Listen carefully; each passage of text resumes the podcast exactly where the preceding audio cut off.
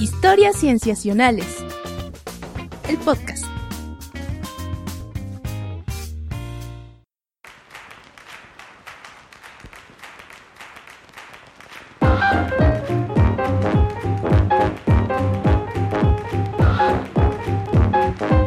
Bienvenidos a Historias Cienciacionales, el podcast. Una vez más estamos grabando para ustedes para traerles las cosas que más nos interesan, que más nos atraen, que más nos han sorprendido o que más nos preocupan en ciencia. Estamos muy contentos de nuevo de estar grabando. Mi nombre es Víctor Hernández y esta vez me acompañan. Hola. Bueno, le tocaba. Ah, sí, me tocaba a mí saludar, ¿verdad? Te toca a ti, Sof. ¿Cómo estás, Sof? Muy bien, y ustedes, discúlpenme, es que en realidad traigo un retraso, pero no es por el internet, sino es mental. ¿Cómo están? no, hombre, todo bien. Qué bueno, y también está con nosotros. Hola, ¿qué tal? Aquí Rodrigo Pacheco. ¿Cómo están todos? Te amamos, Pacho. Un gusto, un gusto estar de nuevo por aquí para platicar un poco de ciencia. Y en esta racha que llevamos eh, de invitados, hoy tenemos el gusto de tener con nosotros al doctor Carlos López Morales, que él es economista por LUNAM y él es, eh, estudió su doctorado en economía ecológica en Rensselaer Polytech Institute en Estados Unidos y es investigador en el Colegio de México, en el Centro de Estudios Demográficos, Urbanos y Ambientales. ¿Cómo estás, Carlos? Hola, ¿qué tal? Muchas gracias este, por la invitación. Estoy muy contento de compartir con ustedes. Al contrario, Carlos, muchas gracias. Y debo decir, y debes estar súper contento, porque creo que nunca habíamos hecho una introducción con tanto, tan pomposa. Mira nada más. Bueno, pues doblemente agradecido entonces. Carlos, eres nuestro primer economista en historias cienciacionales. Sí, eso también es cierto. Wow, bueno, pues ahí eh, esperemos hacerlo que lo que lo haga bien, porque es mucha responsabilidad. A ver si les quedan ganas después. que bueno, yo me considero este que eh, que me distingo un poco, digamos, por los temas que trabajo y demás, de lo que sería un economista, digamos, eh, eh, por decir algo tradicional o convencional. ¿no? Entonces, pues, qué sé yo, pero sí soy economista. Genial. Está buenérrimo, pues ya nos platicarás un poquito más adelante exactamente cuáles temas trabajas, eh, porque nos traes precisamente algo de platicarnos al respecto de eso. Pero bueno, vamos metiéndole entonces orden a este episodio y les propongo que vayamos comenzando. De acuerdo.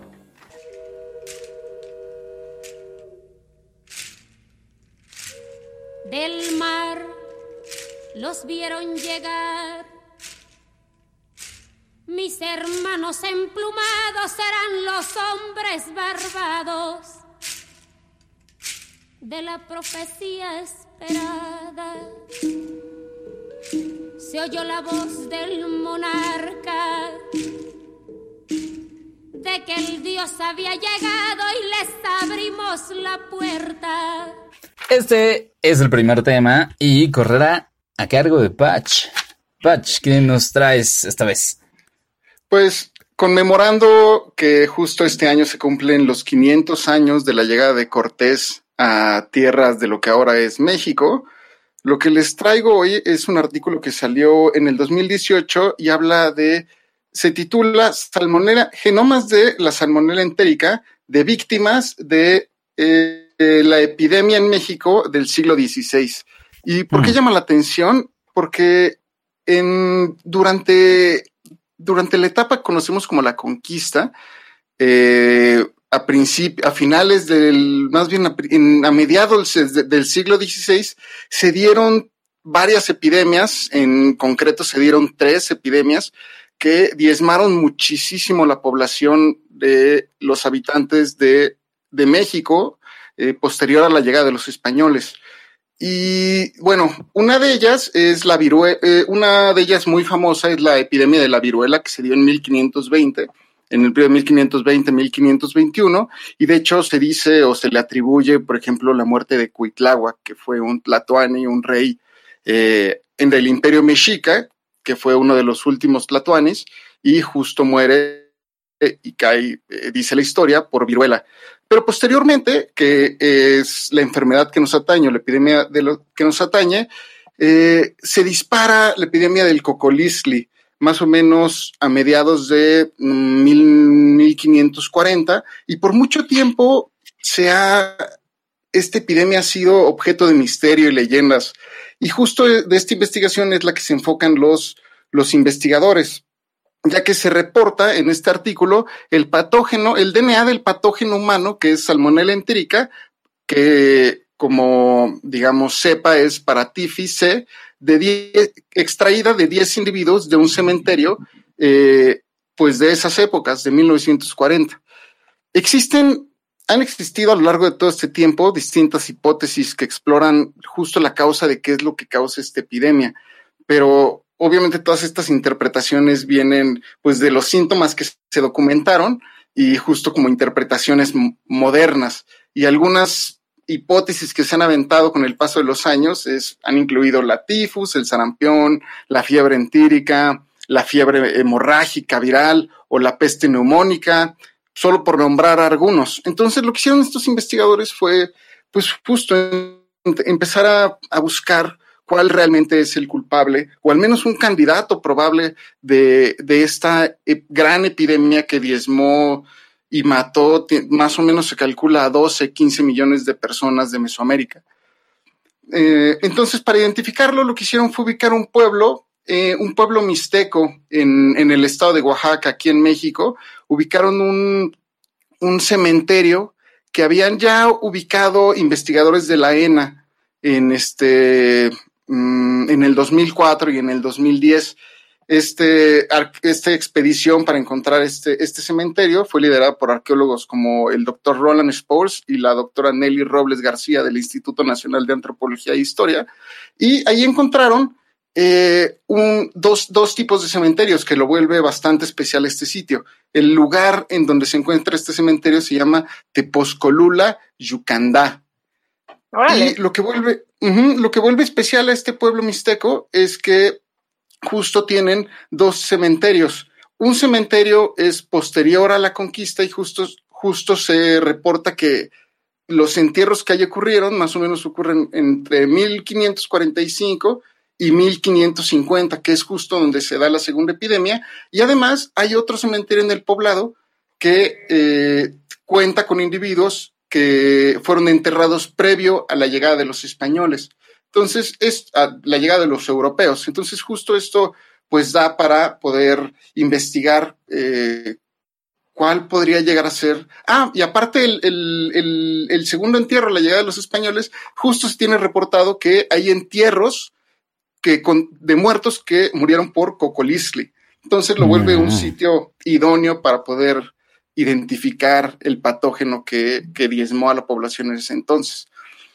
Entonces lo que hicieron fue agarrar de los cementerios, de estos dos cementerios que se tenían, del infectado y del no infectado, agarraron 24 individuos del cementerio con epidemia y 5 individuos de este del cementerio que no tenía, que estaba registrado que tenían entierros previos a la conquista.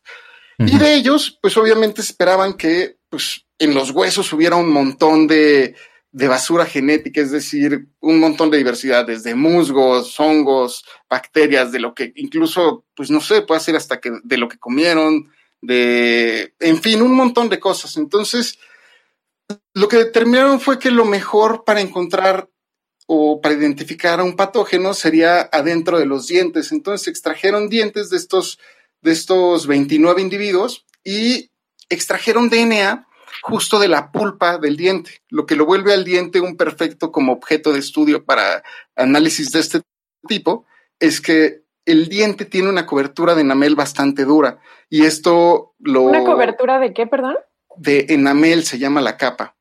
O sea, no es, ¿qué será como nuestro esmalte, ¿no? Es el esmalte. Nuestro esmalte. Sí. justo. Ok, perdón, te interrumpí. No, no, estuvo muy bien. El, y justo este, esta capa protege pues de, la, de las condiciones ambientales del entierro a un cadáver. Entonces, de ahí extraen el DNA, pero justo no, no tienen idea de qué van a encontrar. Justo no sabían, no saben, cuando iniciaron el estudio, que justo cuál es el patógeno que tienen que encontrar. Y lo que hacen es aplicar. Al, escucho por ahí una duda. No, no, no, venga.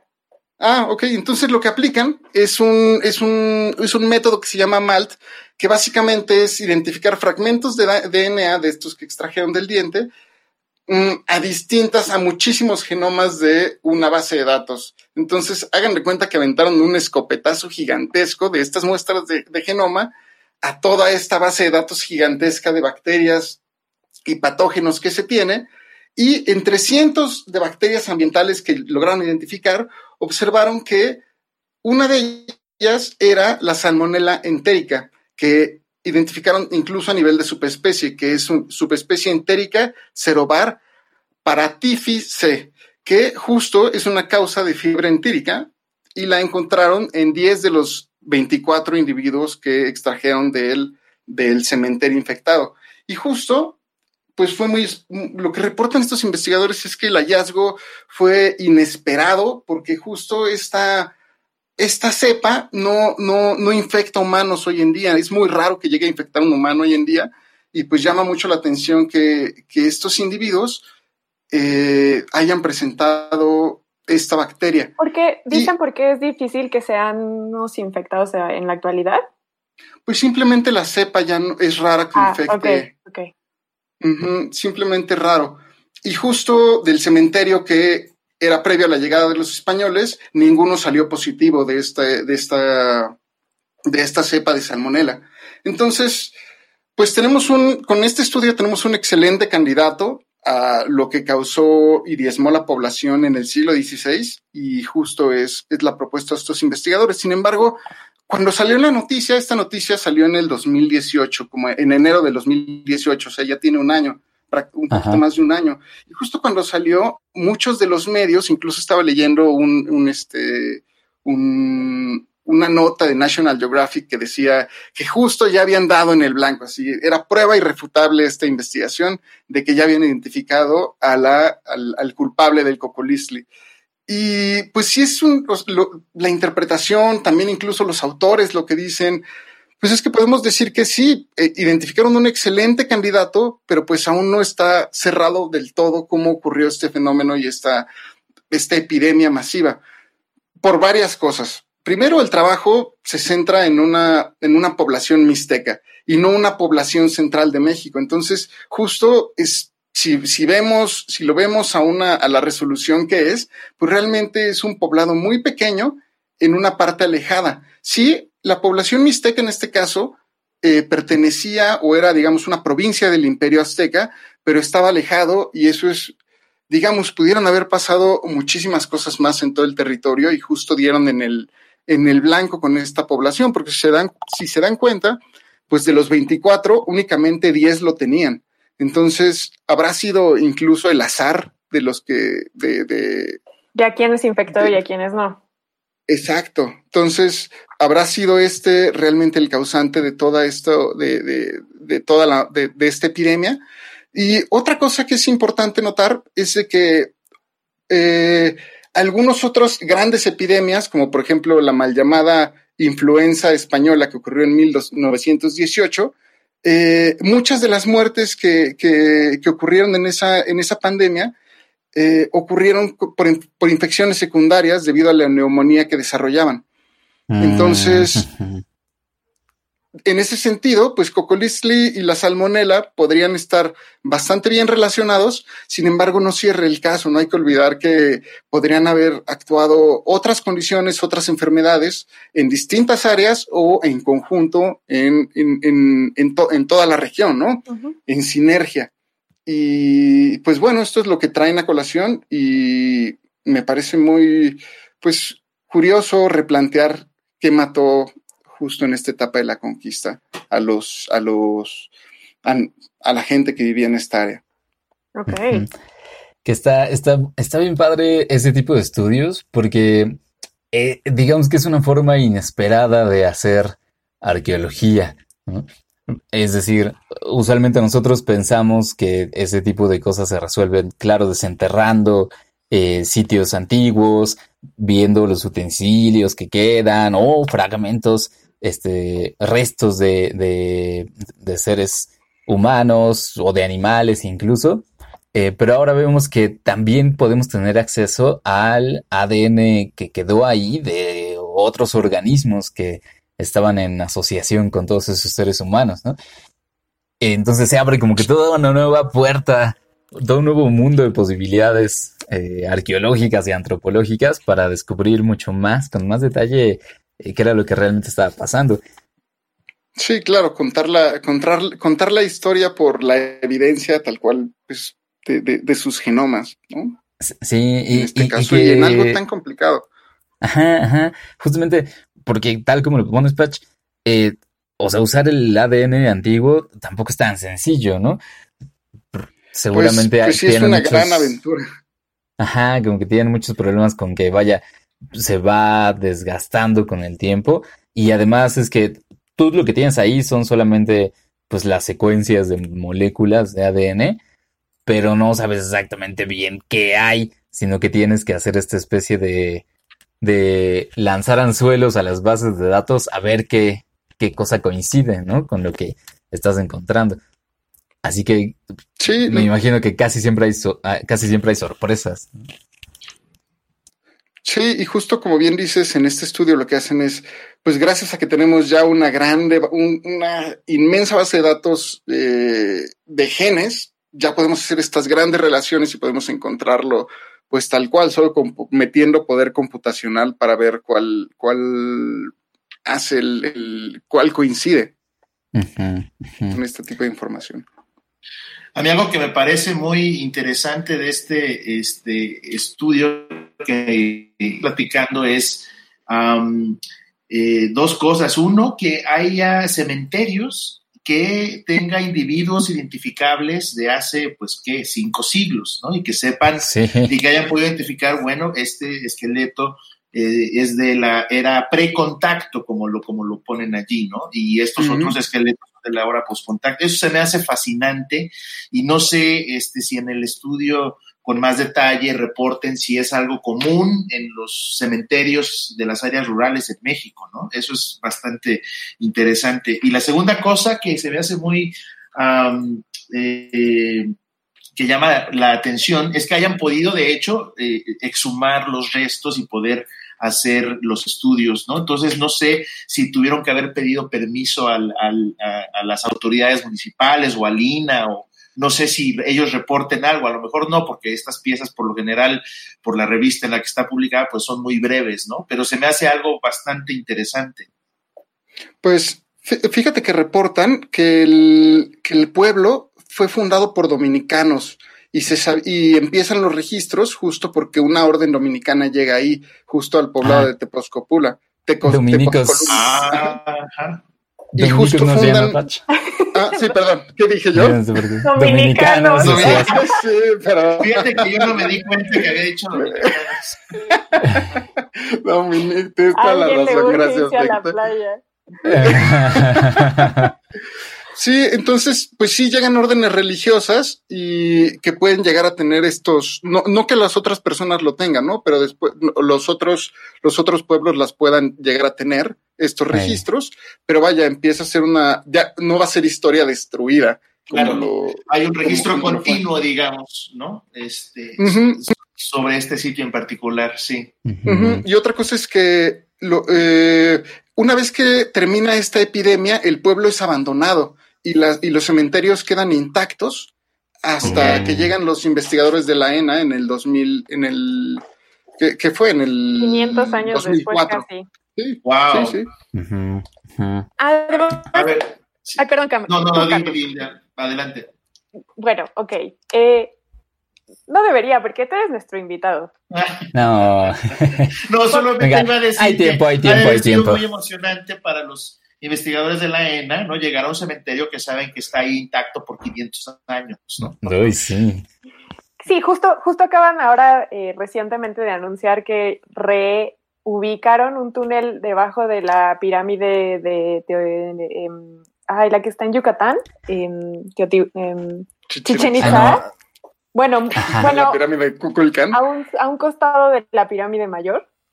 Y también decían que era súper emocionante, o sea, a pesar de que sabían que allí estaba ese túnel, el volver a ubicarlo les emocionaba un montón. Claro. Pero yo también iba a agregar a lo que, a la emoción que menciona Carlos, que otro dato que también es súper emocionante es la cuestión de la merma poblacional en términos genómicos.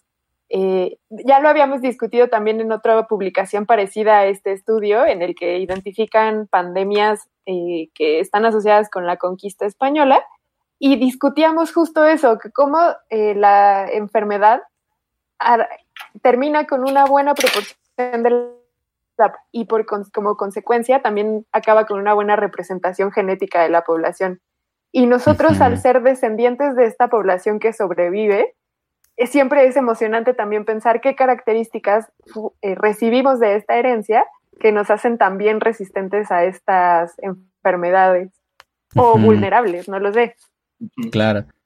Sí, sí, además eso puede contribuir a explicar, digamos que nuestro grado de mestizaje, ¿no? En particular aquí en México.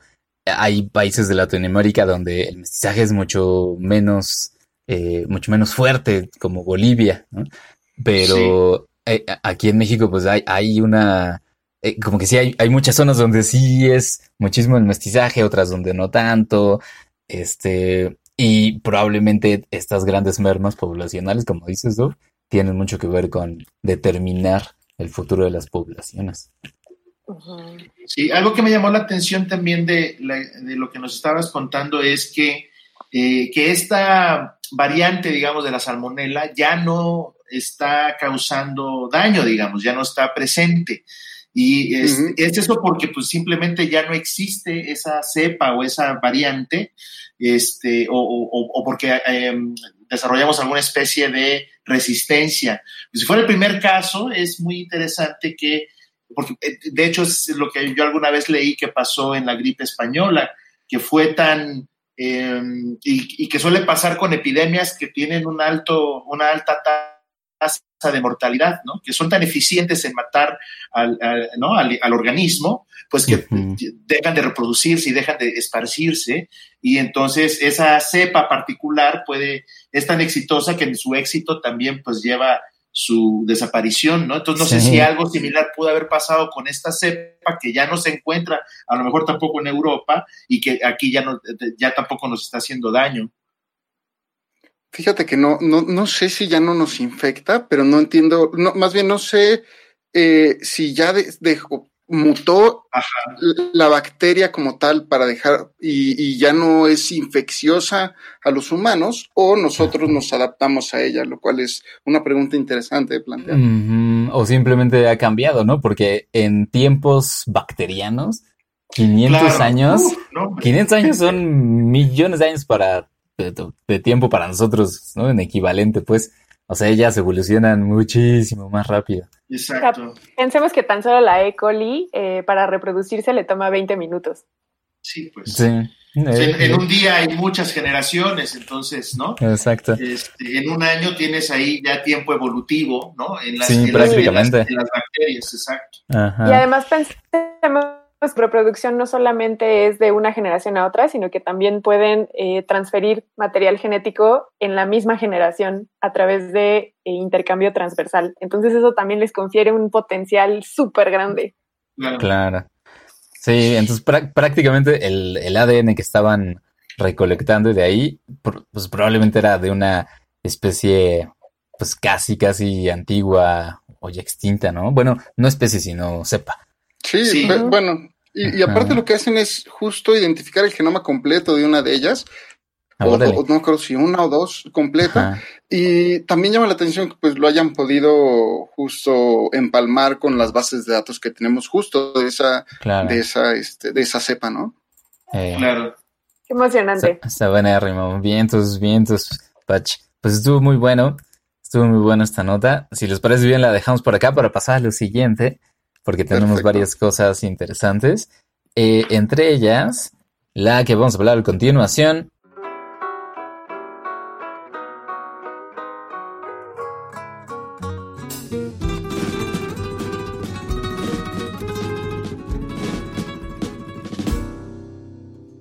Ya lo sé, desde lejos no nos vemos bien, de carrera en carretera vida viajera, ay, qué fregado. Con la música hemos topado. Si llevarte yo pudiera en la guantera, ahí no me arrepiento. Y si volviera. que corre a cargo de Soft y también tiene que ver con por lo menos una de las dos partes de ese contacto del que estábamos hablando antes. Patch habló de lo que sucedió aquí, yo les voy a hablar de lo que sucedió allá. Eh, Uy, allá. O saludos a los que nos escuchan desde allá. Sí, no sabemos si tenemos, eh, bueno, yo no lo sé, ¿ustedes saben si tenemos audio, eh, bueno, si tenemos Sí, audiencia de hecho. española? De hecho, es nuestra Sí. segunda audiencia más importante. Ah, Los genial, españoles. Ay, amigos, saludos. los abrazamos. Bueno, pues efectivamente, el trabajo que yo traigo eh, fue, tiene que ver con los españoles y también con su historia, pero esta vez poblacional. No me voy tan atrás eh, y tampoco se hacen análisis eh, evolutivos tan importantes, pero sí poblacionales y de comportamiento y, e históricos. Este estudio fue publicado al inicio de este año y para mí es especialmente importante porque mi mejor amiga española me lo mandó por un mensaje un día y me dijo, no le entiendo nada, pero parece interesante. y me emocionó mucho porque de verdad está muy bonito. El trabajo está hecho por eh, muchos investigadores españoles y lo que también me llamó mucho la atención es que algunos de ellos no están en España, lo cual es interesante. Este trabajo lo que hizo, que se publicó en Nature Communications y que por tanto es, está abierto a todo público, lo que ellos hicieron fue eh, analizar el genoma de 1.413 españoles de toda la península y también analizaron por allí el genoma de algunos portugueses. Lo que ellos querían saber es justamente si su ADN podía dar cuenta de la historia que ha sucedido en España en los últimos años, eh, específicamente para saber cuál es la estructura genética de la población. Y lo que ellos hicieron es que, eh, como les digo, secuenciaron más de casi 1500 genomas. Los resultados, a priori, lo que demostraron es que sí pueden ver cuál es la distribución geográfica en términos genómicos de la población española y qué relación tiene con las conquistas que se vivieron, específicamente con la conquista musulmana y lo que ellos llaman la reconquista, que es esta reconquista cuando expulsan a estos musulmanes allí en el reinado de los reyes católicos. Eh, lo que ellos dicen, ¿sí? ¿Alguien Sof, quiere? ah, sí. sí, ¿qué, qué entendemos por estructura genética? Exactamente. Lo que ellos describen es que la distribución de las poblaciones en España no es equitativa en términos genómicos. ¿Qué significa esto? Nosotros sabemos que España está dividido en regiones que ellos llaman políticamente eh, a comunidades. Estas comunidades, entonces podemos pensar en la comunidad, eh, eh, la de Barcelona, la comunidad valenciana, la, la comunidad de Castilla y La Mancha, Galicia, son estas regiones que no solamente tienen una distribución eh, política, sino también histórica. Es decir, los valencianos también en términos históricos estuvieron representados de un, por un gobernante distinto al de Castilla y La Mancha, y eso se tiene bien documentado, les digo, en registros históricos. Y lo que ellos querían ver es que tanto en términos genéticos esto también se ve representado. Ya, o sea, porque hay una cierta identidad cultural, ¿no? Entre estas regiones. También, y lingüística. Ajá, y que corre eh, históricamente muchos siglos. Exactamente, entonces ellos dicen que sí, todos sabemos que en España podemos identificar estos grupos poblacionales en términos políticos y también en términos culturales, como tú dices, y que entonces los valencianos y los catalanes pues hablan catalán, eh, los gallegos hablarán gallego. Entonces también los andaluces sabemos que tienen una carga cultural musulmana fuerte, etcétera, etcétera. Entonces se hace, ellos delimitan que existe esta situación y también reconocen que la península ibérica es eh, compleja geográfica, lingüística e históricamente, ¿no? Entonces quieren ellos identificar qué tanto esto se ve en- a nivel genético y lo que ellos dicen es que eh, es- eh, no está caracterizado esto en términos genéticos y por eso se ponen a ello. Como les dije, lo que ellos eh, hacen es secuenciar el genoma de casi 1.500 personas y lo que identificaron es que eh, se puede incluso identificar un eje que va, se identifican dos ejes, uno que va de norte a sur y otro que va de oeste a este. Lo que ellos identifican es que la diversidad genética que corre de norte a sur es muy poca. ¿Qué significa esto? Si ustedes se imaginan un mapa de España, bueno, de la península ibérica, porque también Portugal, pues tenemos a Portugal del lado izquierdo y a España del lado derecho. Y Portugal es casi un país que es eh, una barra, eh, no, no tiene una geografía complicada, es una barra. Y imaginen entonces que podemos dividir España en barras. Y estas barras hacen que la diversidad genética estén muy bien definidas. Entonces, la diversidad genética de Galicia y de Portugal es casi nula. O sea, se- son bastante parecidos en términos genómicos esta población. Lo mismo Mm. ocurre con una población hacia la derecha que, es, eh, que corresponde a la parte de Extremadura, Castilla y León y Asturias. Después hay otra barra que es la que correspondería a Andalucía, Castilla-La Mancha y La Rioja. Más hacia la derecha tendríamos una barra que corresponde a la de Aragón y Valencia y ya hacia la extrema derecha tendríamos a Cataluña en otra barra distinta. Y como bien ellos habían predecido, el País Vasco está aislado del resto. En términos lingüísticos se sabe que el País Vasco es totalmente aislado de todo lo que corresponde a la península ibérica, pero en términos genómicos corroboraron que también es así. No saben qué es lo que sucede con el País Vasco, pero en realidad lo que ellos dicen es, bueno, es que tampoco en términos lingüísticos e históricos se tiene mucha noción de qué es lo que ocurrió allí en el País Vasco. Y en términos del eje de oeste a, a este, la península ibérica es súper diversa. La composición genómica de la población, si ustedes, como les digo, la ven de derecha a izquierda o de izquierda a derecha, son súper distintos. Lo que ellos dicen entonces es que, eh, eh, bueno, podríamos caracterizar a, la, a la, la, las diferencias genéticas de norte a sur, que son muy pequeñas, pero que la de oeste a oeste es gigante. Y eh, también en términos históricos, ellos pueden identificar momentos en los que sucede esta recombinación genética cuando llegan los musulmanes y cuando son expulsados.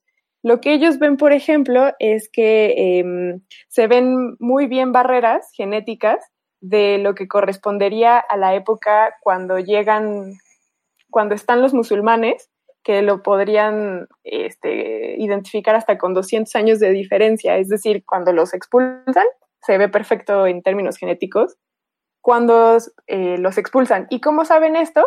Lo ven por la carga genética ancestral, es decir, lo que ellos pueden ver es qué tanto mmm, carga eh, que se asocia con un genoma musulmán hay en el genoma de los españoles actualmente en la ancestría. Esa es la manera en que ellos pueden saberlo. También otra manera que pueden saberlo es eh, por eh, restos que han identificado de personas eh, que venían del norte de África, de la parte musulmana, específicamente de Marruecos. Y entonces, al comparar estos em, restos antiguos de alguien que venía del norte de África con los actuales, de los españoles actuales, es como pueden saber también qué tanta carga genética hay de otras partes. Y de hecho ellos se dicen impresionados porque, por ejemplo, la ancestría africana del norte de África es muy fuerte en lugares como Galicia. Uno pensaría que esta carga genética africana debe ser fuerte en el sur de España por la cercanía geográfica, pero al menos hay un 11% de la carga genética que ven en, las personas de Galicia es proveniente del norte de África. Entonces, lo que ellos dicen es que no es nada más una situación geográfica, sino que había un movimiento eh, a lo largo de la península ibérica y eso, ese movimiento sería de sur a norte. Y eso explicaría por qué se ven estos patrones eh, en rayas a lo largo de toda la península. Perdón. Y finalmente, entonces, es que esta, lo que ellos concluyen es que esta diferenciación geográfica y lingüística que se ve en España también se refleja en términos genómicos. Y ese es el, el lo que es súper interesante de España. Sí, ¿no? Porque, o, o, sea, el hecho de que no tengan, eh, por ejemplo, algo que me llama mucho la atención en España es que su himno no tenga letra por la diversidad que tienen oh. en sus pueblos, ¿no? Órale, eso no sabía que esa era la razón por la que no, no tenían una no, letra. No la conozco. Alguien, alguien me dijo, no me acuerdo quién, quién, alguna vez lo escuché, igual estoy diciendo pura mentira, ya me estarán diciendo, pero que no podían, no lo podían, este, vaya, ¿en qué, en qué, en qué idioma cantas el himno nacional de España? Porque sí es verdad que el castellano es su lengua oficial, pero por ejemplo en Cataluña la lengua oficial es el catalán, según yo. son los dos, y bueno, pues obviamente eh, con los hechos recientes de los últimos dos, tres años en Cataluña es un tema muy polémico, ¿no? Sí, exacto. Este, que yo tenga entendido, eh, aunque también como, este, también me puedo equivocar porque no tengo el asunto fresco, que son los dos, es el, tanto el español como el catalán, los oficiales. Ah. ¿No? Eh, eso es muy interesante, sí, y además, pues justo también Ahorita están habiendo muchos estudios que tienen que ver con ancestrías y cargas genéticas en los españoles y han encontrado también, por ejemplo, hay uno que, hablando justo de esto de la conquista aquí en América Latina, que tiene que ver con los judíos. O sea, al momento en que se expulsa a los musulmanes, muy cercanamente también se expulsa a los judíos y muchos judíos se hacen pasar, se convierten al, al cristianismo, catolicismo o eh, se van de, España y de hecho no tenían permitido viajar a través del mar, o sea, tenían que viajar a través de la tierra, y, pero tenían prohibido tomar un bote, un barco. Y entonces por eso se pensaba que nunca habían llegado a América. Pero estudios genómicos recientes demuestran que efectivamente sí hay rastros de estos judíos ibéricos aquí en América Latina.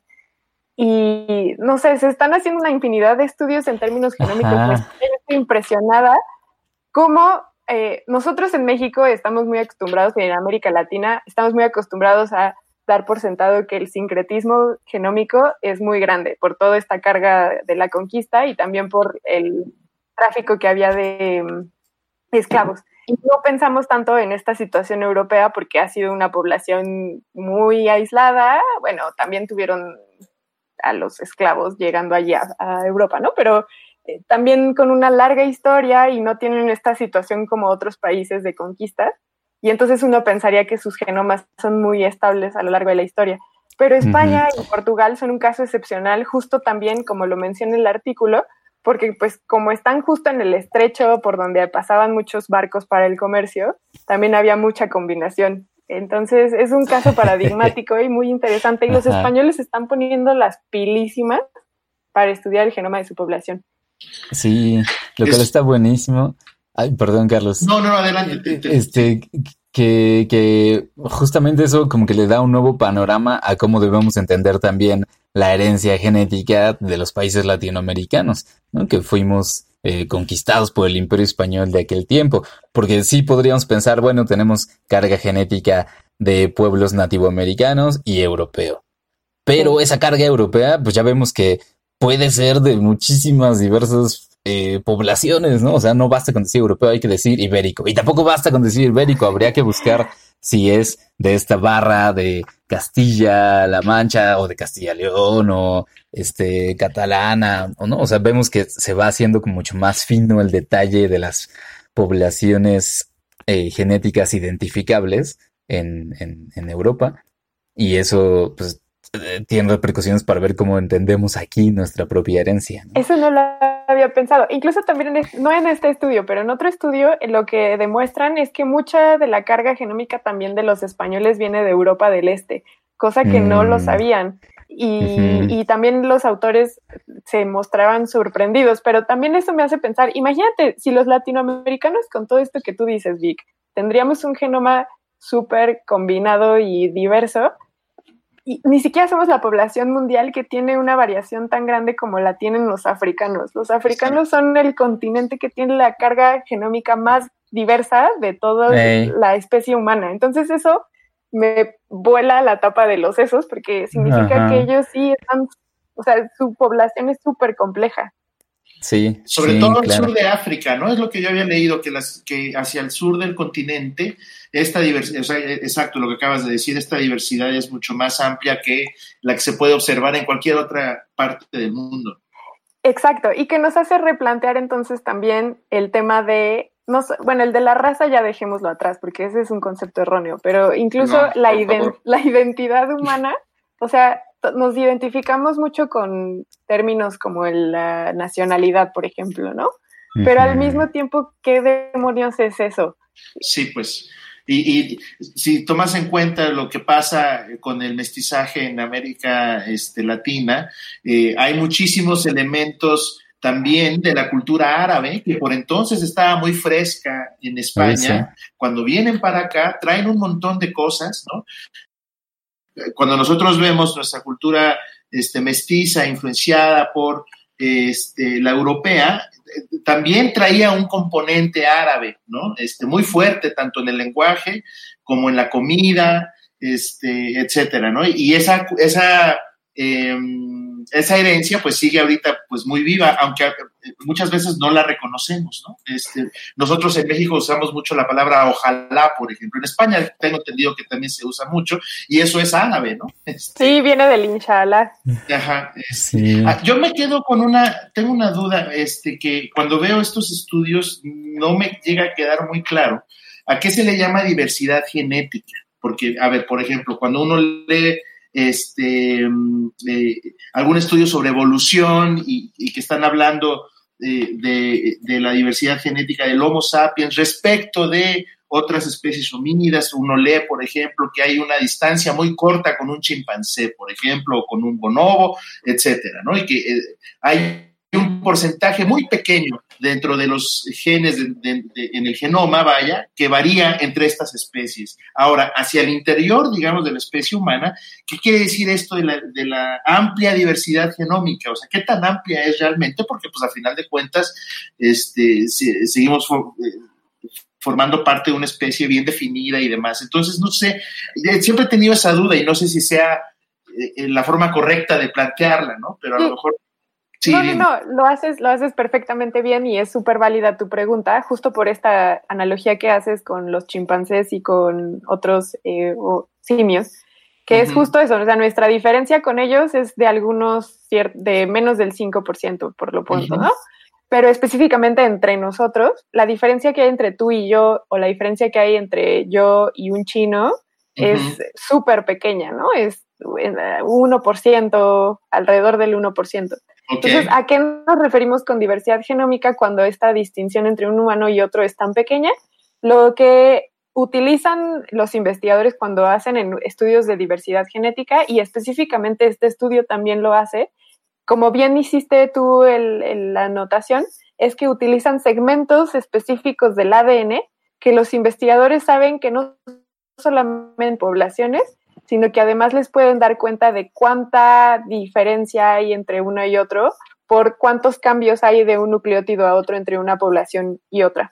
Entonces ellos, para- en vez de estar secuenciando genomas completos y ponerlos alineados uno con otro y ponerse a ver una diferencia por una, lo que ya tienen es identificadas regiones del ADN que saben eso, que les van a dar cuenta de las diferencias que hay entre una población y otra.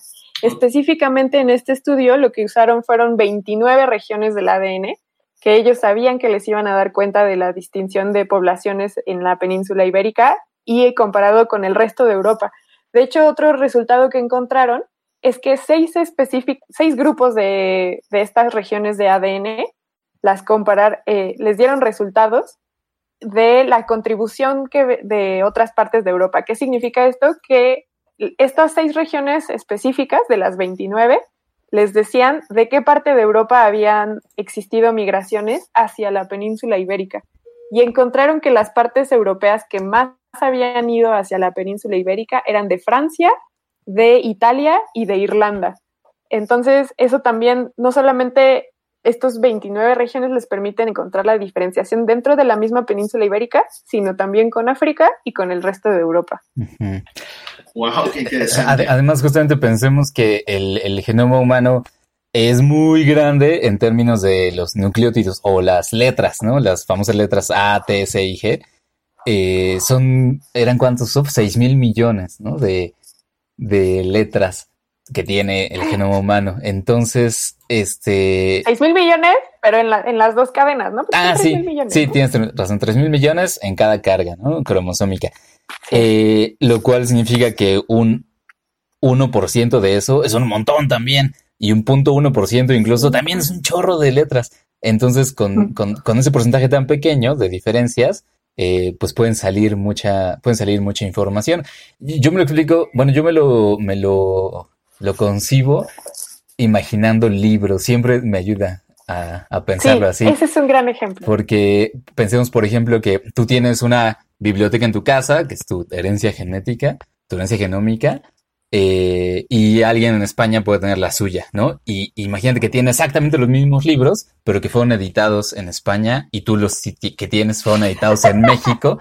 Y entonces, ¿qué diferencias tienen? Probablemente tienen muy poquitas. Por ejemplo, que su biblioteca, todo, en lugar de ustedes, tiene vosotros, ¿no? Entonces, y acá, y acá los editados en México tienen ustedes. Y ya, o sea, no, no, las diferencias no son tan grandes, en esencia son los mismos libros, pero sí hay pequeñitas cosas que pueden ir, este, señalando, que pueden ir señalando de dónde vienen esas, esas poblaciones, ¿no? Esa información genética. Me encanta tu analogía porque además lo que demuestra es que la información sigue cumpliendo con el mismo propósito que es generar las mismas proteínas o los mismos mensajes celulares, pero estas pequeñas distinciones pueden explicar por qué los eu- españoles son tan buenos comiendo aceite de olivo y, y en general so- les cae tan bien la dieta mediterránea y nosotros somos tan buenos con dietas bajas en calorías como son nopales, amaranto, etcétera, etcétera. Entonces esas pequeñas distinciones sí nos hacen distintos. Sí, está bueno. Ah, y para, y para ir cerrando, eh, también es pensar que una población humana se mantiene, digamos que, un poquito más homogénea genéticamente si es que no se mezcla con otras poblaciones. Entonces, que es el caso, por ejemplo, de los judíos askenazis. Sí, que como tienen mucho tiempo de aislamiento reproductivo, eh, tiene- están ya muy caracterizados genéticamente, ¿no? Y probablemente eso también explique por qué se han formado estas, estas regiones genéticas en España, ¿no? Tienen que ver con que no se mezclan tanto entre ellos. Que ellos en el, en el estudio lo que dicen es, ellos pensaban que probablemente un río o una cordillera iba a explicar las distinciones genómicas que hay en España, pero no, no, la- las montañas y los ríos no dan cuenta de eso, tiene que ver con otra cuestión. Y sí, probablemente es porque unos le van al Betis y los del Betis odian al Barça y entonces por eso no se mezclan. No sé, estoy, estoy bromeando. Pero quién sabe, y probablemente sí sean cosas así, digamos. Sí, el Real Madrid y el Barça se odian. Bueno, súper fantástico. Eh, pues si les parece bien, Oigan, y yo en honor a la verdad, solo quisiera decir una fe de ratas que no tienen himno por su origen militar, el, Ah. el- el himno nacional, ah, ok. por su origen militar y fue adoptado eh, posteriormente en, en actos públicos en donde acudía el rey y pues se fue, se fue sin, se fue sin himno, sí fue, perdón, se fue sin letra a lo Ah, largo de la historia. ah, Y me hiciste dudar, creo que el himno inglés tampoco tiene letra, pero no le estoy, no estoy tan segura. Juguemos a himnos que no Eh. tienen letra. Como categoría Jeopardy. Bo- Bosnia y Herzegovina, San Marino y Kosovo. Ahí están. Muy bien. Gracias, gracias. eh, Siempre un paso adelante, Patch. Rodrigo, dedos rápidos, Patch nos informa. That's what she said. Muy bien.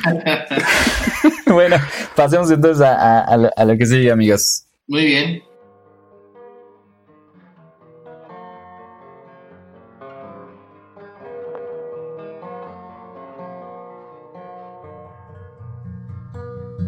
Some boys kiss me, some boys hug me. I think they're okay.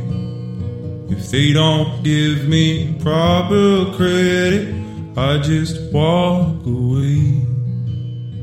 They can beg and they can plead, but they can't see the light. Cause a boy with a cold hard cash is always Mr. Right. Cause we are living in a material world, and I am a material girl. You know that we are living in a material world, and I am a material girl. Y en este, en este fragmento del episodio, eh, Carlos nos va a platicar qué es lo que nos trae. claro que sí, pues bueno, primero muchas gracias por la invitación. No, hombre, gracias. Eh, este, yo los- lo que les quiero platicar es alguno de los temas a los que me dedico, digamos, y que se me hacen uno de los temas como muy innovadores eh, de los últimos, qué sé yo, tres, cuatro décadas, que es un tema, es un campo ahora académico que se está conformando, que es multidisciplinario. Y este, puede haber ya varios ejercicios antes de hacer cosas multidisciplinarias, pero a lo mejor todavía como sin brincar mucho la barrera entre ciencias sociales y ciencias naturales o ciencias de la Tierra, ¿no?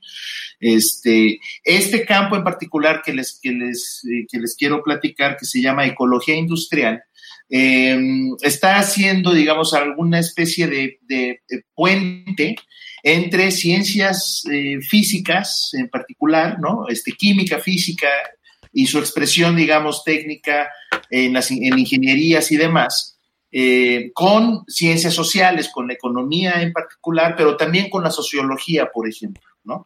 Entonces, todas estas disciplinas están ah, juntando, ¿no? Eh, en este campo de estudio que se llama ecología industrial. Y uno podría preguntarse, bueno, ¿y por qué? ¿Cuál es la razón? Eh, la ecología industrial eh, tiene el que surgió, digamos, a finales de la, de, la década de los 80, principios de los 90, es decir, tiene apenas 30 años como, como campo académico, digamos.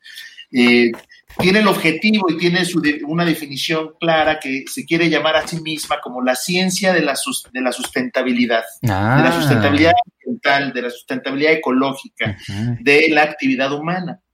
Entonces, por eso tenemos que estudiar cómo se producen las cosas y entonces ahí están las ingenierías, ¿no? Este, y los tecnólogos para entender cómo funcionan las tecnologías, qué es más eficiente en el uso de la energía, si un, un foco incandescente o un, ¿no? este, o un, LED o qué sé yo, ¿no? En fin, entonces hay mucho expertise que se requiere desde ese punto de vista pero también desde el punto de vista económico para saber qué es lo que tiene sentido de- desde ese punto de vista, qué es lo menos costoso, qué le va a pasar al empleo si tal tecnología domina, qué le va a pasar al consumo, a la producción, etcétera, ¿no? Y desde el punto de vista de la, de la sociología, pues ellos lo ven como más, eh, desde, desde una visión un tanto más panorámica, eh, con esta noción que eh, es muy importante en la ecología industrial que, que le llaman el socio, eh, sociometabolismo. O sea, hay muchas analogías con las ciencias, con la biología en particular y con la, con la ecología, pero sobre todo con la biología. Sabemos que el metabolismo, por ejemplo, es el, eh, con, con, eso uno puede estudiar qué le pasa a la energía, a las sustancias, cuáles son los procesos químicos, qué sé yo, uh -huh. eh, dentro de un organismo, ¿no? O dentro de un sistema de organismos, etcétera. Esa analogía, se ha, esa idea se ha trasladado para estudiar qué le pasa, por ejemplo, al uso de la energía en la economía, ¿no? ¿De dónde viene? ¿Qué domina más?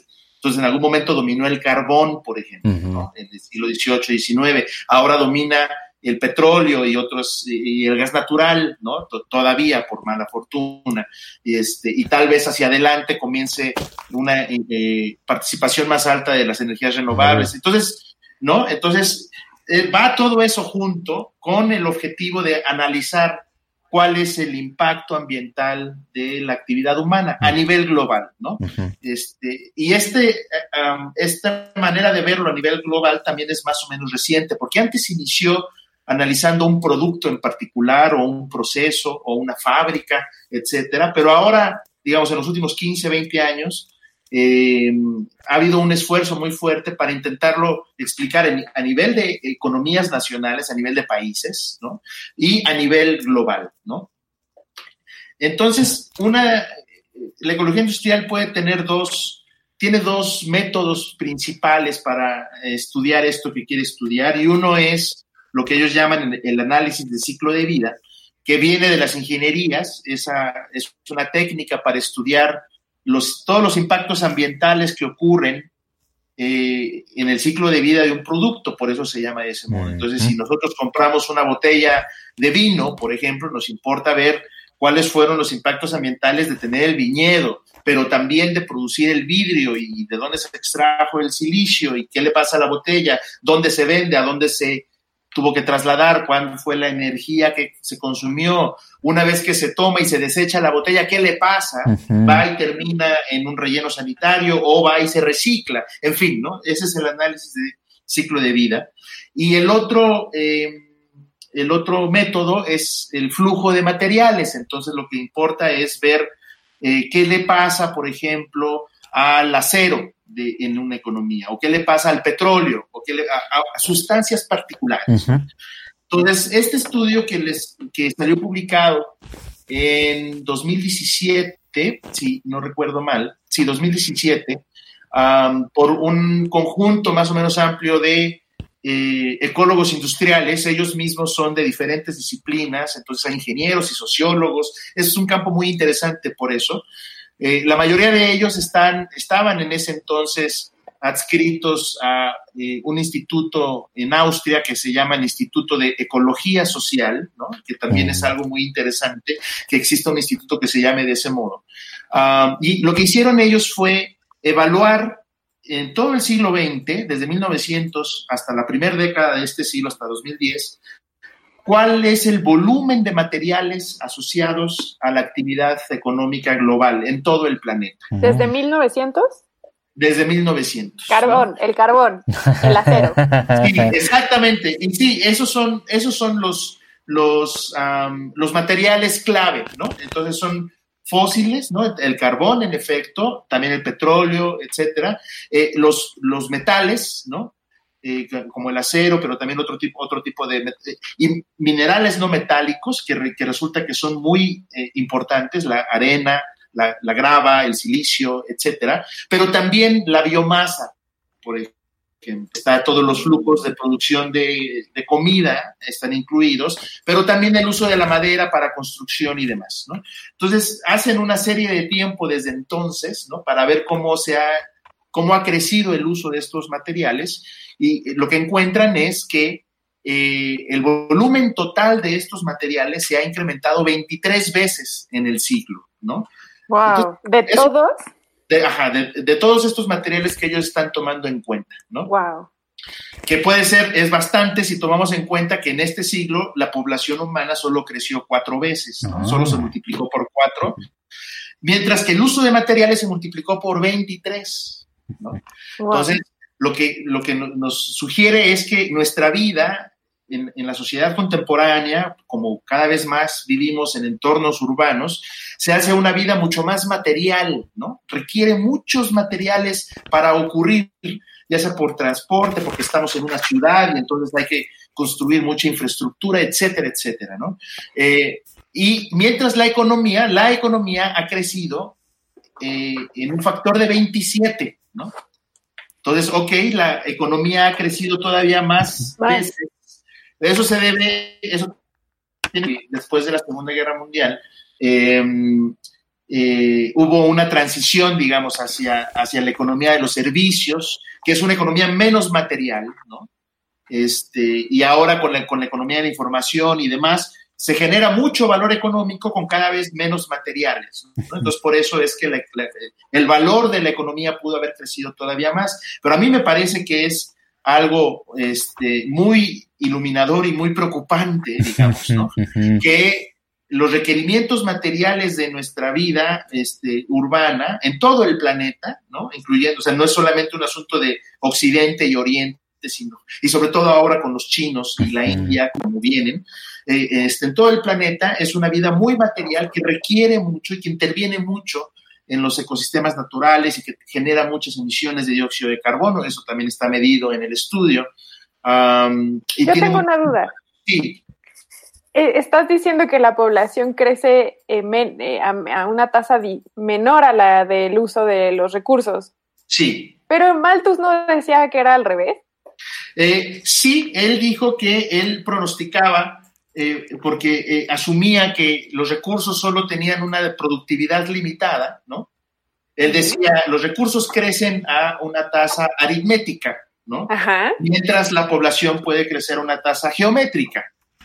Entonces, él, él pronosticaba que iba a haber límites y que no iba a ser posible. Ajá, y que por eso hay una lucha, porque peleamos por esos recursos. Sí, Pero la evidencia está demostrando que es al revés. Es al revés. Y la, Wow. la razón, el factor que no tomó en cuenta Malthus eh, en ese entonces fue eh, nuestra capacidad del desarrollo tecnológico. Claro. El- realmente el uso de los recursos, el aprovechamiento de los recursos y la creación de valor y demás, claro que ha podido crecer a una tasa exponencial, ¿no? No, no es aritmética, ¿no? Qué O sea, interesante. Sí, entonces nuestra capacidad para producir alimentos, por ejemplo, ¿no? Eh, y, para, y para construir, para, para crear ciudades y vivienda y demás, es lo que ha posibilitado también que la población pues haya podido eh, expandirse de ese modo, ¿no? Nada más que ahora, en el siglo XX, digamos, del sistema económico moderno, contemporáneo, etcétera, este, cada vez se vuelve más material, ¿no? Entonces, Ujú. los requerimientos, lo que ellos encuentran aquí es que dice, cada vez necesitamos más materiales para satisfacer nuestras demandas. Y eso es muy preocupante. Eh, por eso este estudio ha sido, ha tenido, digamos, un cierto éxito por sus malas noticias, ¿no? Claro. de, de que esto es preocupante porque cuando hablamos de sustentabilidad y de frenar el cambio climático y demás, pues no estamos yendo en la dirección adecuada, ¿no? Claro. Y una de las cosas que ellos encuentran que no se sabía, digamos, hasta que ellos pudieron hacer estos cálculos, es que la mayor parte de estos flujos y de estos materiales eh, no se han hecho para, qué sé yo, para consumirse directamente o para la ropa o para trasladarse de un lado a otro, etcétera, no. La mayor parte se ha utilizado para construir, ¿no? Eh, para ellos eh, le llaman los acervos, ¿no? Para, para crear acervos. En sociología ambiental se le llama el ambiente construido, ¿no? Las ciudades, las carreteras, los entornos rurales, pero este, muy, con mucha producción agrícola, qué sé yo, el, el ambiente construido que requiere pues cemento, metales, etcétera. ¿no? La mayor parte de los recursos que hemos extraído del planeta eh, han sido, eh, eh, en este siglo, has- han sido utilizados ahora para, como materiales de construcción. Entonces ellos estiman, por ejemplo, que en 1900 los materiales de construcción no pasaban del 20% de todos estos materiales y que ahora en el 2010, en el último año que incluyeron en el estudio, fue del 60%. Uh, Y eso es problemático porque a la medida que tú haces crecer tus ciudades y, y cada vez creas más y más y más, requieres más eh, insumos todavía y más Ujú. recursos para mantenerlo, ¿no? Ujú. Entonces eso es, es, un, es, uno- es un problema. Am, Pero entonces me hace pensar que nos estamos eh, acercando a un acantilado y que por el volumen que ya traemos atrás, o sea, ya es una caída inminente. Es decir, la población va a seguir creciendo y como Sí. vamos a seguir necesitando esos materiales para construirnos viviendas, trabajos, etcétera, así es. pues, o sea, es inminente que nos acabemos los recursos. Ese es, ese es en, en parte el, el- el- como el mensaje oscuro, digamos, de, de este, de este trabajo, porque en efecto, eso es lo que muestran los datos, esa es la tendencia. Ellos hacen con sus resultados una breve proyección hacia 2050. Dicen, bueno, pues las, eh, los demógrafos nos dicen que para 2050 la población mundial se va a estabilizar casi en 10 mil millones de personas, ¿no? 9.7, 10 mil, casi 10 mil millones. Ahorita somos No, siete mil ahorita- millones. 7 mil y cacho, entonces Ajá. falta, falta un tercio casi, ¿no? Ah, Usted piensa que por cada dos personas que hay en todos lados, falta una tercera, ¿no? uy. ah, no, Oye, y lo que qué dices- horror. Ay, No, no, es que empiezas, empiezas diciendo que esto, bueno, empieza, muchos de estos materiales se deben a la, o sea, se van hacia la construcción. Y también el cambio que ha iniciado en el siglo XX, que si bien, le, o sea, el siglo XX se le dado dado de muchas formas, también vio el inicio de la urbanización tal y como la conocemos, ¿no? Ciudades como, como las que tenemos hoy en día vieron, vieron, la- las vimos nacer en el siglo XX Eh, y justo pues va a la par con, con, con las tendencias, ¿no? El futuro que ahora vemos, o al menos como, como lo dicen las investigaciones y como lo vemos en las tendencias, es que vamos a un mundo completamente urbanizado Así es. y con una población creciente de forma exponencial que no se va a costar hasta finales del siglo XXI, eh, eh, mm, es realmente desolador lo que se está planteando en este estudio. Sí, eh, sí, en efecto, y eso es muy cierto, ¿eh? que, que el mundo es, va a ser urbano. El umbral, aunque hay cierta incertidumbre en la manera en la que cuentan, porque no todos los países consideran urbano rural del mismo modo, pero la ONU estimó que en 2007, 2008 fue el umbral a partir del cual la mayor parte de la población mundial ya vivía en zonas urbanas hace 10 años, ¿no? Ahorita ya debe estar por ahí del 55%, 50, y eso va a seguir creciendo, ¿no? En México, por ejemplo, eh, el porcentaje de población en entornos urbanos es muy alto, es por ahí del 78%, una Órale. cosa por ahí casi. Es, vivimos, y eso ocurre porque INEGI, que es nuestro instituto que, hace las cuentas, define a una localidad eh, urbana a partir de los 2.500 habitantes, ¿no? Entonces realmente son pueblitos muy chiquitos, pero como eh, hay que urbanizarlos, hay que meterles drenaje, hay que llevar electricidad, hay que qué sé yo, este, los considera ya como este, un entorno urbano. Pero esto, esto que comentaba Pache es muy cierto, ¿no? Es desolador y en, el, en, el, eh, en la proyección que hace el estudio, que para 2050, a los casi 10 mil millones de habitantes que es probable que seamos, eh, con las tendencias así como están, ¿no? Eh, se va a multiplicar por cuatro todavía el, este flujo de recursos y esta utilización de recursos, ¿no?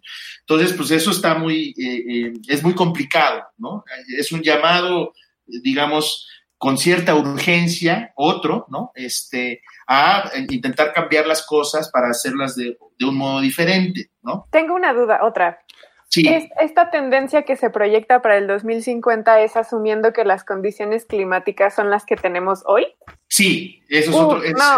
es- ese es un muy buen punto. Ellos no, eh, eh, ellos no están incorporando, no están modelando, digamos, cambio climático en sus estimaciones. Lo único que hacen No, olvídalo, está mal. es una, es una extrapolación eh, eh, Con las con las tendencias. tendencias del- que hay ahora, ¿no? Este, exactamente. Si uno incorpora todavía cambio climático, entonces, pues, la, la cosa se puede volver un poquito más complicada, ¿no? En efecto. No, o podrías, bueno, no sé, tú eres el economista, o sea, probablemente no, estos resultados que están proyectando a 2050 los veamos antes, ¿no? Sí, también es, es, es posible, es posible que así sea. Eh, sobre todo, por ejemplo, si en, en Asia, ¿no? Que es donde esta, este aumento en la población que les estaba diciendo, está localizado en dos regiones en el mundo, en África y en Asia, ¿no? Incluso Europa, la población europea es bien probable que, que si no Caiga. se estabilice, que caiga. Que las Américas crezcan como muy poquitito, ¿no? Este, pero la mayor parte de esa población estar en África y en Asia. Y si ellos, en China y en India principalmente, este, siguen en esta tendencia en la que están de crecer, crecer, crecer, pues a lo mejor hacen que estos, estas proyecciones que se hicieron con las tendencias observadas, como, como dice Sofía, ocurran incluso antes, ¿no? Sí. Yo me quedo muchísimo. Ah, perdón, Pach, ¿quieres?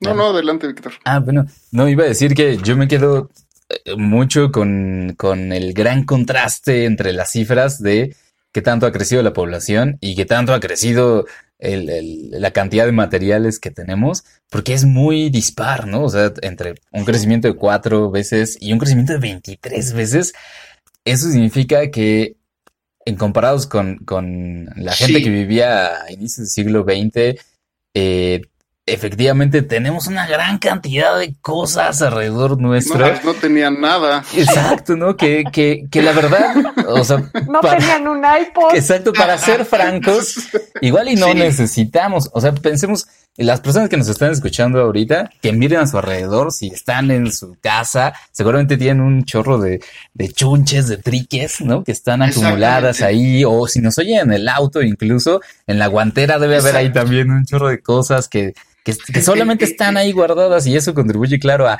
a esta, eh, pues como este fenómeno que también es muy popular últimamente de los acumuladores, ¿no? De tener Exacto. cosas materiales, no usarlas, o que Mari Sí. Kondo se dedique a decirnos, no, no te quedes con las Sí. cosas porque pues, no todo te hace feliz, ¿no? Sí, sí, sí.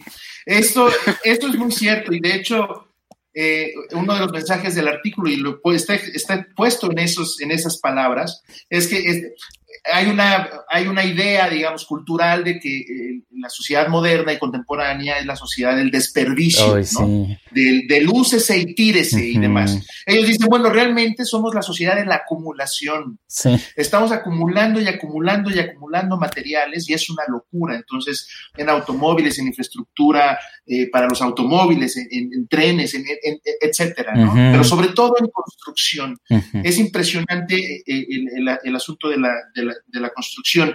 Y mira, en las comparaciones entre 1900 y 2010, a nivel mundial, ellos estimaron que per cápita, en 1900 se utilizaban alrededor de 22 toneladas de materiales per cápita, Ajá. como promedio En una vida.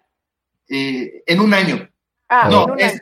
sí, no, perdón, eso era como, en 1900 tú evalúas, tú, tú Ah, cuantificas todo lo que hay, ok. ajá, todo lo que está puesto, digamos, Ajá. y lo divides entre, entre el número de personas, Ah, ¿no? Y te da como de 22 toneladas Ok. ¿no? de cosas, de materiales. Sí, sí, sí, sí. En 2010 son 115 toneladas, Oh, ¿no? Y, y somos 7 mil millones. sí. Y 2010 fue hace 19 años. Y Perdón, fue hace 2010 9 años. Exacto. Y luego, por ejemplo, hablando de China, ellos dicen, bueno, China en 1990, hace, hace este, 30 años, antes de que iniciaran esta dinámica, eh, a los chinos les, les, les correspondían solamente 35 toneladas, ¿no? Per cápita de cosas que ellos tenían. 30 años después ya van en 136. Guau. ¿no? Han multiplicado por 5 Qué los chinos en 30 años la dimensión material de su vida, ¿no? Ey. Está Bueno, queda muy claro qué población hay que erradicar entonces. Ah, eso. ¿De qué hablas? Oye, a mí, a mí me llama también la atención justo lo que dices de China, porque China viene, o tengo la información de que es, es una economía que venía en vías de desarrollo, es un país que antes llamaban tercermundista y ahora su población se está convirtiendo o está transitando a convertirse en una sociedad de clase media. Y una clase Sí. media tiene una mucho mayor capacidad adquisitiva y va a querer comprar todo lo que ha estado esperando eh, comprar estas, o igualarse, vaya, en la modernidad, en lo que llamamos modernidad. Y tienen una población impresionantemente gigantesca. Entonces, imaginarme a esa cantidad de chinos en una clase media comprando esa cantidad de materiales, pues yo pensaría que incluso, no sé, China, se va- ¿qué, qué va a ocurrir, vaya, con estas cosas? Sí, Y, y también creo que es interesante verlo porque siempre nos bombardean con, o siempre eh, vemos en los, en los artículos y en las noticias de que está el metano, están aumentando lo- los gases de efecto invernadero, CO2, eh, nitrógenos, bla, bla, bla, bla, bla, pero nunca nos, no- nos ponemos a preguntar cuánto estamos consumiendo de arena, cuánto estamos consumiendo de asfalto, sí. de cobre. Y todas estas cosas que este, se van acumulando y conforme veo ahora las gráficas del artículo y veo la ex- eh, las formas exponenciales que tienen que no sé, no veo que se van a costar. Vaya, esto es como, como un fantasma invisible en el cuarto que no estamos tomando en cuenta y que lo traes a colación y es una, es completamente otra perspectiva. Sí, sí, en efecto. Y este, ah, en el, caso de China y de su clase media, sí, o sea, ellos eh, es una cosa inmensa lo que, lo que ha ocurrido en los últimos 20 años en China. Eso, y aunque está, aunque está eh, centralizada o localizada en, en la costa este de ellos, ¿no? Ahí es donde están las grandes ciudades y los grandes desarrollos y demás. Y realmente es una sociedad industrial esa parte. La parte occidental de China está un poco más, eh, es un ámbito mucho más rural y ahí hay todavía, ellos tienen este, muchos retos en términos de desarrollo humano, pero eh, cuando uno ve los impactos que tiene, o sea, los chinos, como bien decías, a la, a la hora de entrar a la clase media, pues quieren comer carne, ¿no? Quieren tomar vino, quieren, entonces, por ejemplo, gran, alguna parte de la deforestación que ocurre en, en- en Brasil, ¿no? En el Cerrado, en, en la, en la Amazonia, y la reconversión que hubo en Argentina, en Uruguay y Paraguay para producir soya y soya y soya y soya, y es, es pura soya todo eso. Todo eso se hace porque se manda a China para que se lo den de comer a las vaquitas que ahora los chinos quieren comerse, ¿no? Mm. Entonces, eso ocurre, porque, o sea, el impacto que tiene China cuando decide hacer algo ya son impactos globales. China ya es una fuerza global, es la economía más grande ya, está pegadita con Estados Unidos. Este, y a veces está uno y el otro año está el otro, están pegaditos. Es la economía más grande del planeta ahora. Este, aunque Estados Unidos nomás tiene 350 millones, ¿no? Este, um, Bueno, nomás. Pero también el, el, asunto de la, de la grava y de los, em, eh, y de los minerales, ¿no? En, hay varios em, estudiosos de este campo de ecología industrial. Hay uno de la Universidad de Yale que se llama Tom Gradle y luego les podemos poner allí la referencia por si alguien se interesa. Él tiene una idea muy interesante y dice que las ciudades son las minas del futuro. Porque cuando, cuando se nos acabe los depósitos de cobre, por ejemplo, o, sea muy caro ya extraer lo que queda, eh, nos vamos a dar cuenta que la gran parte del cobre pues está ahí puesta, ¿no? En las ciudades, en las tuberías, en los cableados, en qué sé yo, en la diversidad que ahí están. Y que entonces se va a tratar de recuperar de las construcciones y demás todos estos materiales, ¿no? Este, porque de otra manera pues ya no va, ya no va a ser económico extraerlos, ¿no? Sí, cuando... Oye, hijo, nada más una anotación o una pregunta, que es, que nos comentabas que también, eh, pues este tipo de estudios abarcan temas de sostenibilidad y claro que lo hacen. Sin embargo, no sé si también abordaron, por ejemplo, de todo este material, porque en algún punto se tiene que regresar o reutilizar y, cómo, cómo es la, el, cómo vamos, por ejemplo, en reciclaje en este, en, este tema. Sí, lo que ellos encontraron, eh, porque esa es una de, los, de las preguntas principales eh, en ecología industrial, ¿no? Es, bueno, ¿cómo hacemos para disminuir la extracción sobre el planeta? Y pues evidentemente una de las áreas eh, es el reciclaje y la, y la reutilización de los materiales. Y ellos, ellos encontraron que solamente se recicla por ahí del 12% de lo que se extrae cada año, ¿no? Hmm. Este, entonces, cada año extraemos un cierto volumen, se utiliza y se, la mayor parte de ese volumen se añade al, ambiente construido en forma de edificios y demás, ¿no? Y solamente una, una parte muy pequeña de ese volumen, el 12%, eh, se entra para, para reciclaje, ¿no? Eh, entonces, eso es también eh, parte del mensaje que tiene el artículo, decir, bueno, necesitamos tomarnos en serio esto, ¿no? Y ahora eh, se puso de moda en los ambientes más empresariales y demás, porque viene de una idea corporativa, de grandes empresas y demás, esta noción de la economía circular. Ah, sí, sí, sí. Que es como esta, esta noción de, bueno, la idea es muy suscribible, porque lo que nos muestra estudios como este es que el patrón de uso de recursos en economía contemporánea es lineal, es decir, extraemos, ¿no? Utilizamos, construimos, acumulamos y luego desechamos y por eso también hay un gran problema de emisiones y contaminación y, no sabemos qué hacer con los rellenos sanitarios, etcétera. Y lo que quiere cambiar es un modelo lineal, ¿no? Y lo que quiere cambiar el modelo de economía circular, pues es cerrar loops, ¿no? Este, para que los desechos de algún proceso industrial sean los insumos de otro y, de esa manera pues eh, reducir tanto los desechos y la producción de basura y de residuos, etcétera, como la extracción, ¿no? Em, entonces ese es un poco también el mensaje que, necesitamos tomarnos muy en serio el asunto del reciclaje porque no estamos reciclando prácticamente nada, ¿no? Yo tengo una duda, otra.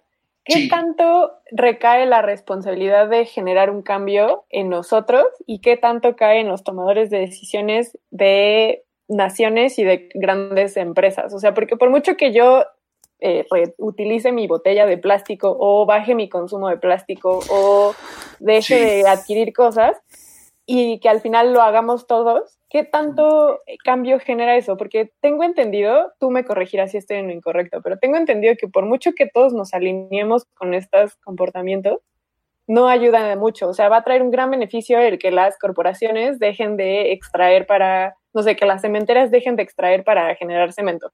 O que las, las, economías pongan un alto, pongan aranceles, eh, aumenten impuestos a las empresas. No sé, o sea, ¿de dónde tiene que venir este cambio?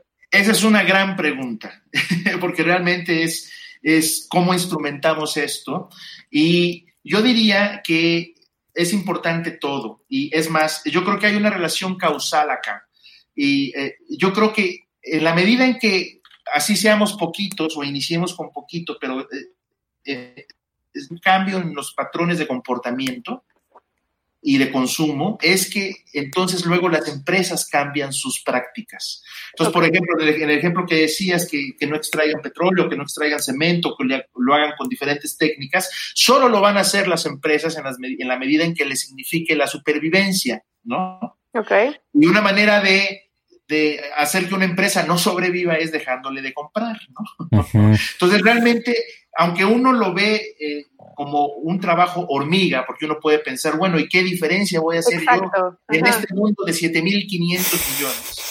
Pero realmente cuando uno va al supermercado, cuando uno va al mercado, cuando uno consume, uno está votando por cosas, uno está, este, uh, cuando tú compras algo, estás, estás tú dándole un voto positivo a la producción de ese algo, ¿no? Mm. Eh, eh, y esto es muy cierto, ¿eh? se ha medido, por ejemplo, todo el movimiento que hay ahora, ¿no? Cada vez una, es una industria mucho más fuerte, la de los alimentos orgánicos, ¿no? por ejemplo, surgió así, ¿no? Surgió con consumidores preocupados por por qué se estaban comiendo y demás, y que poco a poco es un proceso lento, eso a lo, eso a lo mejor es lo que desespera, ¿no? Claro. Po, po, poco a poco fueron eh, provocando este cambio muy fuerte eh, y, esta, eh, y la creación de esta nueva industria.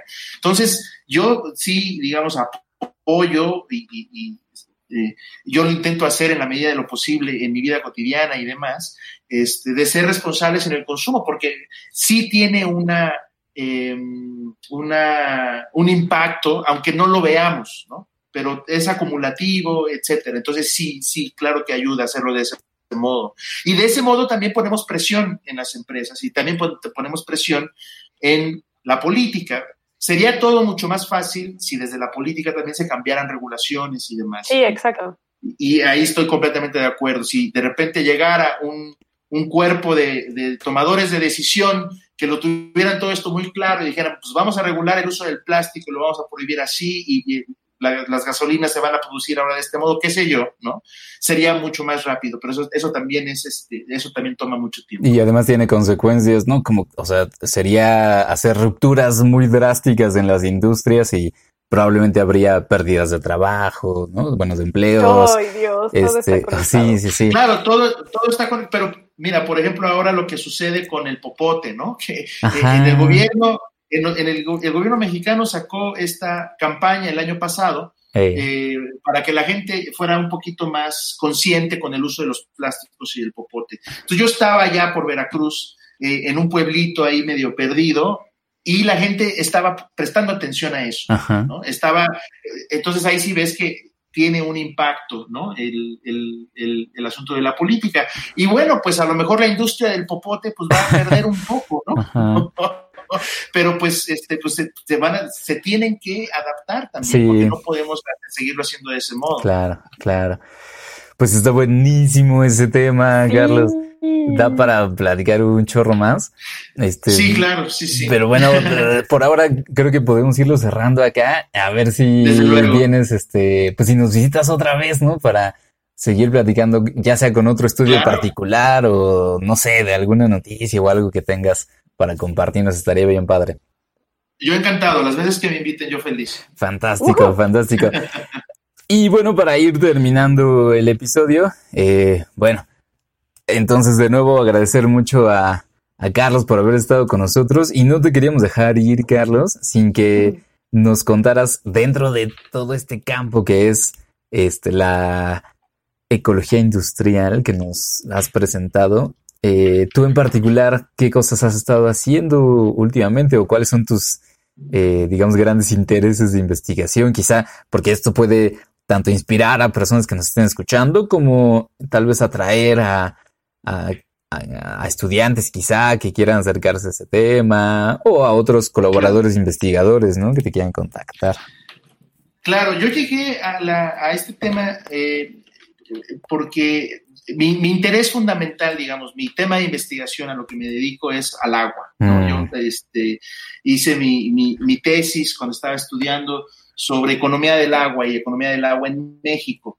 Eh, entonces a mí me, me, me, interesa, por ejemplo, ver cuáles son las tecnologías de riego disponibles, ¿no? Este, y cuáles son las más eficientes eh, para aquellas regiones que tienen muy poca agua, que en México son muchas, ¿no? este, y luego cómo compiten esos usos con los usos industriales, por ejemplo, ¿no? Que ahí el agua es indispensable, el agua es indispensable para todo, ¿no? Pero este, en los usos industriales genera mucho valor, por ejemplo, en la industria automotriz, ¿no? El agua es indispensable y se, requiere agua de muchísima calidad para, este, para generar valor económico y demás. Entonces, a mí me interesa ver cómo esa conexión que hay entre la economía con el agua en sí misma, y el agua es un recurso fascinante en sí mismo, entonces tuve que meterme un poquito ahí a leer algo de hidrología y entender el ciclo del agua y qué es un acuífero y qué es un, ¿no? Cómo se forman los ríos, etcétera. Y básicamente a eso me he dedicado los últimos 10 años, ¿no? Así lo resumiría yo como economía del agua aplicado en México, este, en particular con un enfoque regional, de cuencas, etcétera. Y el proyecto en el que estoy ahorita, así metido, que tiene también que ver con esto de la economía circular, un poco al menos, eh, es en el tratamiento y reuso de eh, aguas residuales, ¿no? Eh, cada vez más en el mundo como también el agua es un problema, ¿no? Este, nos, nos, damos cuenta que hay que hacer algo con las aguas residuales para recuperarla y volverla a usar, ¿no? Este, entonces, ahorita estoy en un, en un estudio, en un proyecto para eh, ver desde un punto de vista económico eh, cuánto puede contribuir, digamos, eh, el tratamiento de las aguas residuales que se producen aquí en el Valle de México. Entonces ahí estoy viendo tecnologías de tratamiento, que si primarios, secundario, terciario, en, fin, ¿no?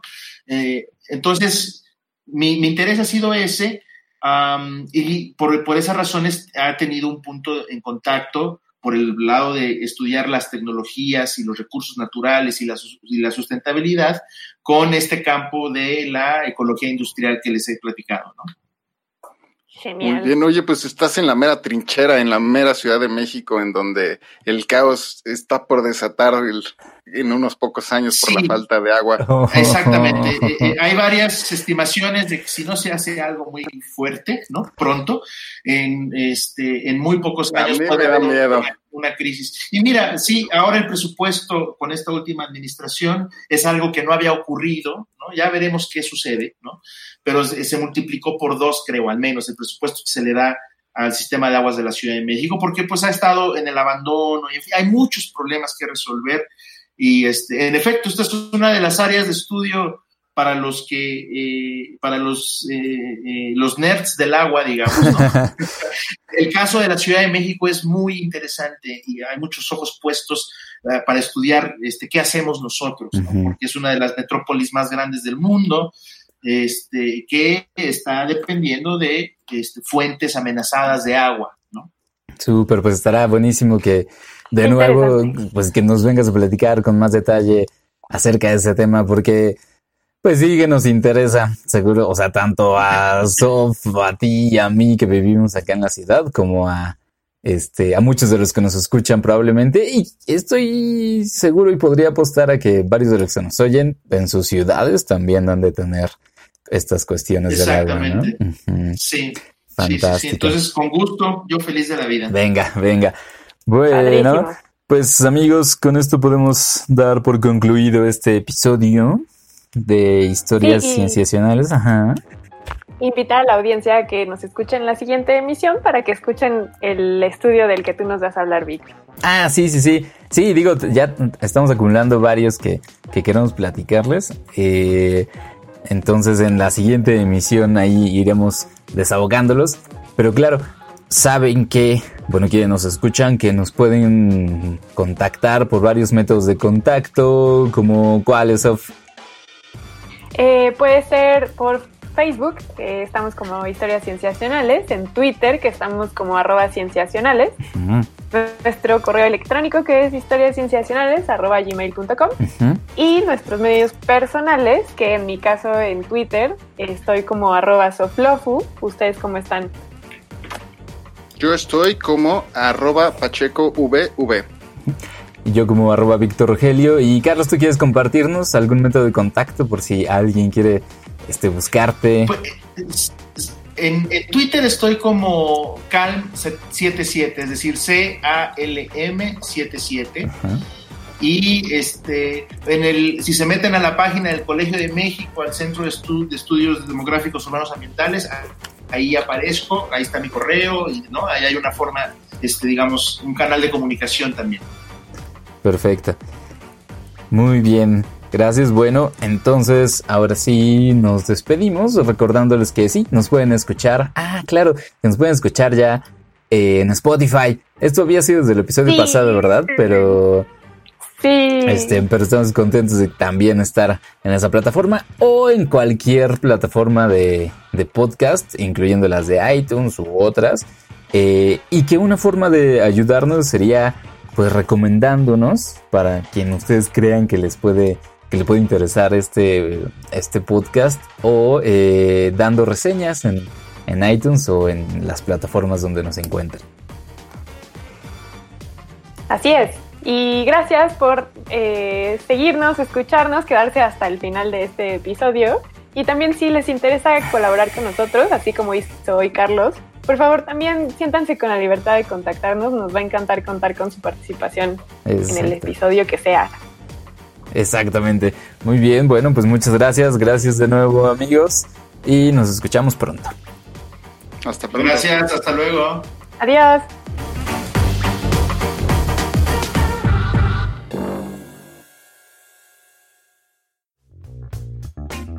Esto fue Historias Cienciacionales, el podcast.